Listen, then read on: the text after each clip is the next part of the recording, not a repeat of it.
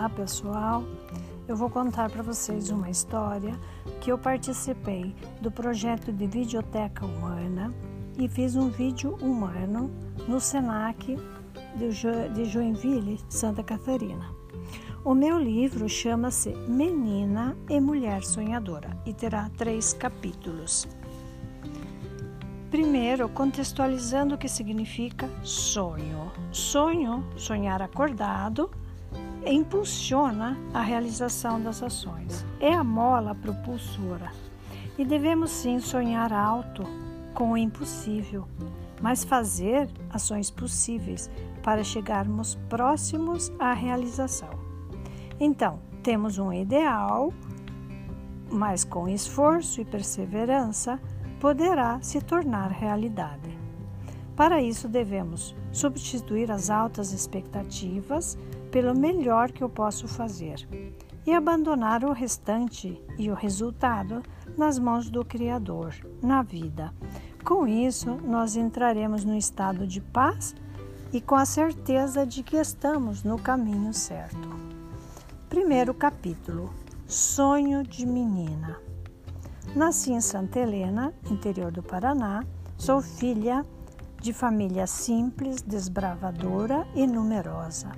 Sou a décima segunda filha.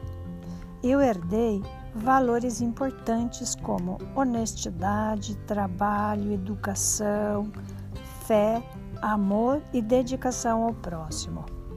Isto faz parte da minha bagagem que eu levo e que ninguém me roubará. E você, qual bagagem carrega que ninguém te rouba? Quais são seus valores de família? Na infância, eu tive uma infância de fazenda com muitos amigos, corria, pulava, nadava nos rios, subia em árvores, colhia os frutos e comia deles.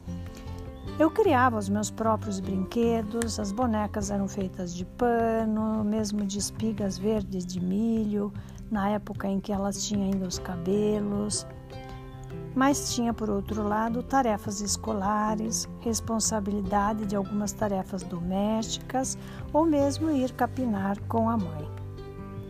Mesmo assim, a minha mãe tinha o hábito, os meus pais, de que eu fizesse leituras educativas.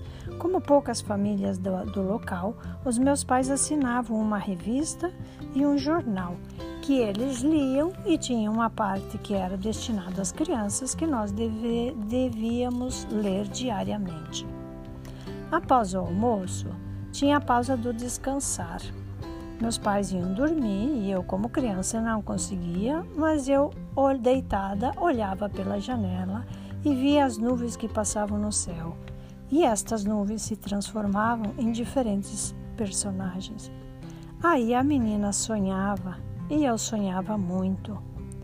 Mas quero compartilhar alguns dos meus sonhos, talvez aqueles que, quando eu olho para trás, eu percebo que balizaram o meu caminhar. O primeiro sonho. Nas leituras que eu fazia, tinha uma mulher dinâmica e ativa que fazia tudo acontecer na sua vida. E eu pensava, um dia, quando eu crescer, eu também quero ser essa mulher dinâmica e ativa. Meu segundo sonho. Quando menina, eu tinha contato com pessoas que falavam guarani, espanhol, italiano, alemão, polonês e a minha mãe tinha uma frase marcante que me estimulava muito. E ela dizia: Menina, aproveite o seu tempo, vá ler alguma coisa, porque aprender não ocupa espaço. E um dia você poderá precisar disso. Pensava como menina. Um dia, quero aprender uma outra língua, quero ter uma profissão e não trabalhar no pesado. Quero conhecer outras coisas que aqui se tornam impossíveis. Eu tinha sede de conhecimento. Quando chegou no ginásio, que seria o ensino fundamental, eu tive um professor italiano mesmo da Itália que ministrava a disciplina de História Antiga. E ele falava com propriedade da Itália, especialmente de Roma, da Grécia, do Egito e seus monumentos históricos. E logo eu sonhei. Quero conhecer estes lugares, mesmo não sendo comum naquela época as pessoas falarem de fazer qualquer viagem. não se saía daquela pequena cidade. Meu quarto sonho. Sentia e vivia a importância em família. Via, de modo muito especial, meu pai, que era líder da comunidade, ele cuidava amorosamente dos doentes. Ele aplicava injeções, ele coletava sangue para o teste da malária, que na época era uma endemia. Eu via a minha mãe acolhendo as pessoas estranhas que passavam pedindo comida ao pouso e cuidando amorosamente dos menos favorecidos. O meu sonho, então, era ter alguém, ter uma família, ser uma pessoa disponível aos outros. Segundo capítulo, o confronto da adolescência. Pois é, chegou o momento em que a menina sonhadora, meiga, dócil e obediente se sentia limitada, com pouco espaço para voar, para decolar, crescer. Queria mais, desejava o saber, o conhecimento. Via que onde estava, os sonhos não se realizariam. E aí, muito triste, Sentava debaixo de uma laranjeira insatisfeita, triste, quem sabe depressiva, chorava muito e pedia a Deus uma saída. Desejava ir junto dos irmãos que já estavam em Curitiba para estudar. Os pais, em especial a mãe, nem cogitavam a possibilidade disto acontecer. Mas, encorajada por uma carta do meu irmão, e a ida do meu sobrinho mais velho, eu com 15 anos, me apoderei do sangue de guerreira e desbravadora da família e enfrentei fortemente a minha mãe. E contrabati todos os argumentos do tipo: não terei quem me cuida quando eu envelhecer, não poderemos dar enxoval, que na época era a tradição das mulheres levar enxoval para o casamento. Estamos sem dinheiro para te dar. Você não tem roupa suficiente para enfrentar aquele frio que faz em Curitiba. Mas quando ela percebeu a força do meu desejo, acabou cedendo e concordou com a ideia de que eu partisse para a cidade grande, para Curitiba. Este foi o meu primeiro grande embate. Aprendi sim que se eu quisesse que o meu sonho se tornasse realidade, eu deveria lutar brilhantemente por eles. E aí eu tive o sabor da vitória. O meu segundo embate acontece na cidade grande. Eu tive um choque cultural, tive perda de identidade. Aquela menina jovem, que era conhecida por todos, agora eu não sei ninguém. Eu era tímida, não tinha roupa suficiente para enfrentar o frio, mas eu tinha na bagagem, sim, valores de família para enfrentar a luta. Eu, com a busca do conhecimento, que era um valor, eu passei na seleção de técnico de enfermagem com o conceito A, o que melhorou muito a minha estima.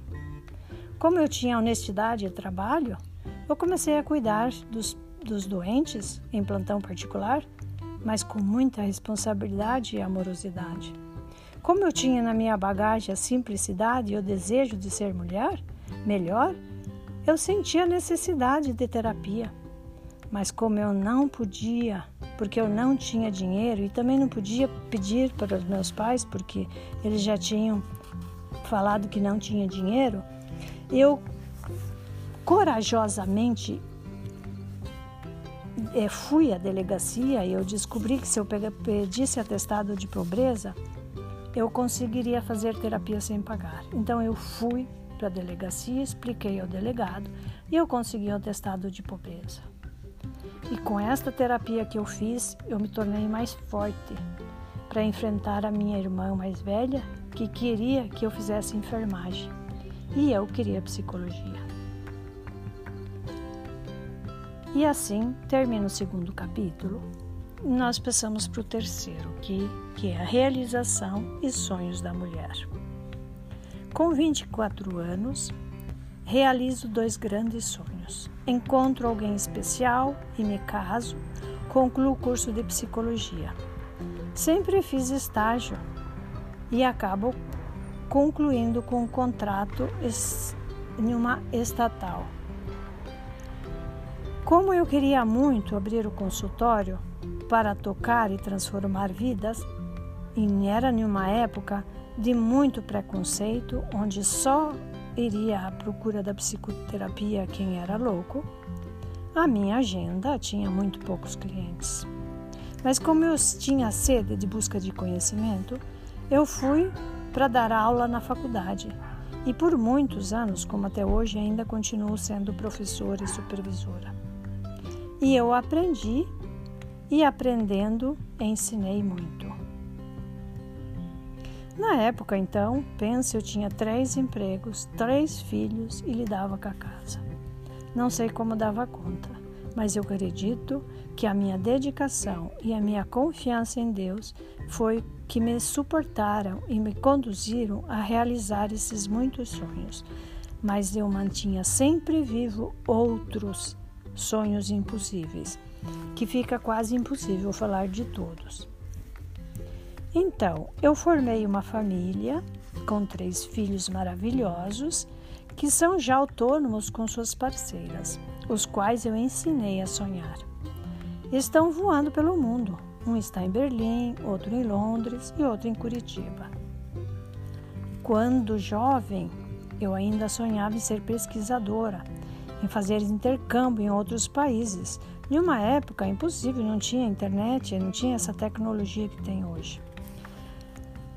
Mas, para relatar a vocês, no dia em que eu completo 50 anos e os meus filhos ainda na faculdade, eu defendo a minha dissertação de mestrado com foco no professor supervisor, que se transformou em um livro.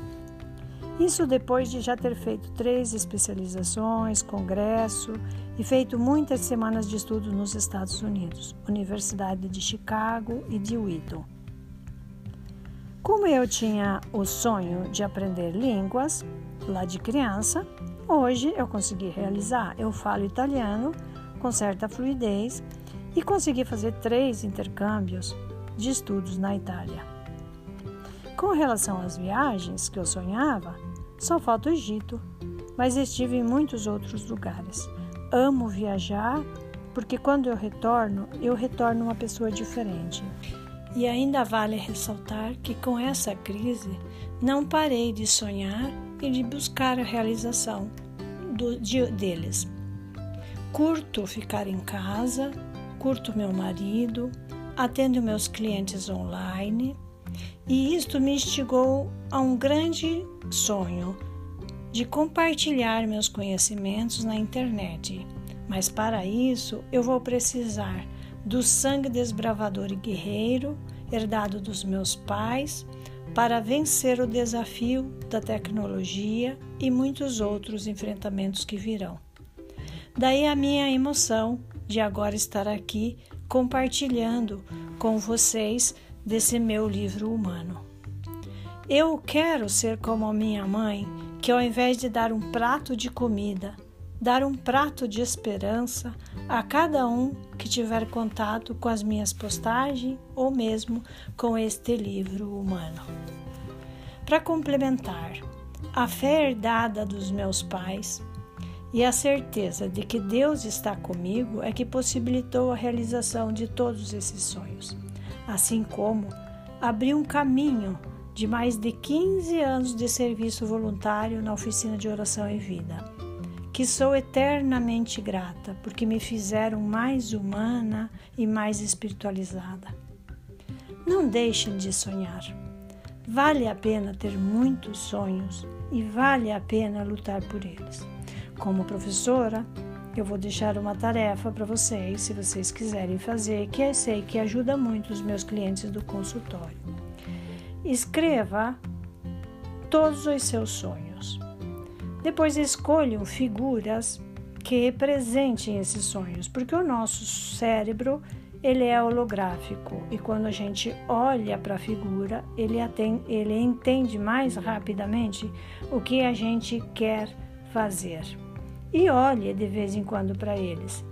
E aí, com atitude firme, vá em direção à realização desses mesmos sonhos, os desses sonhos que vocês colocaram no papel. E como diz Machado de Assis, a divindade não destrói os sonhos. Somos nós que não fazemos acontecer. E por último, comece fazendo o necessário. Continue realizando o possível para que o impossível aconteça. Sonhe sempre, sonhe alto. Obrigada pela atenção. Até o próximo episódio.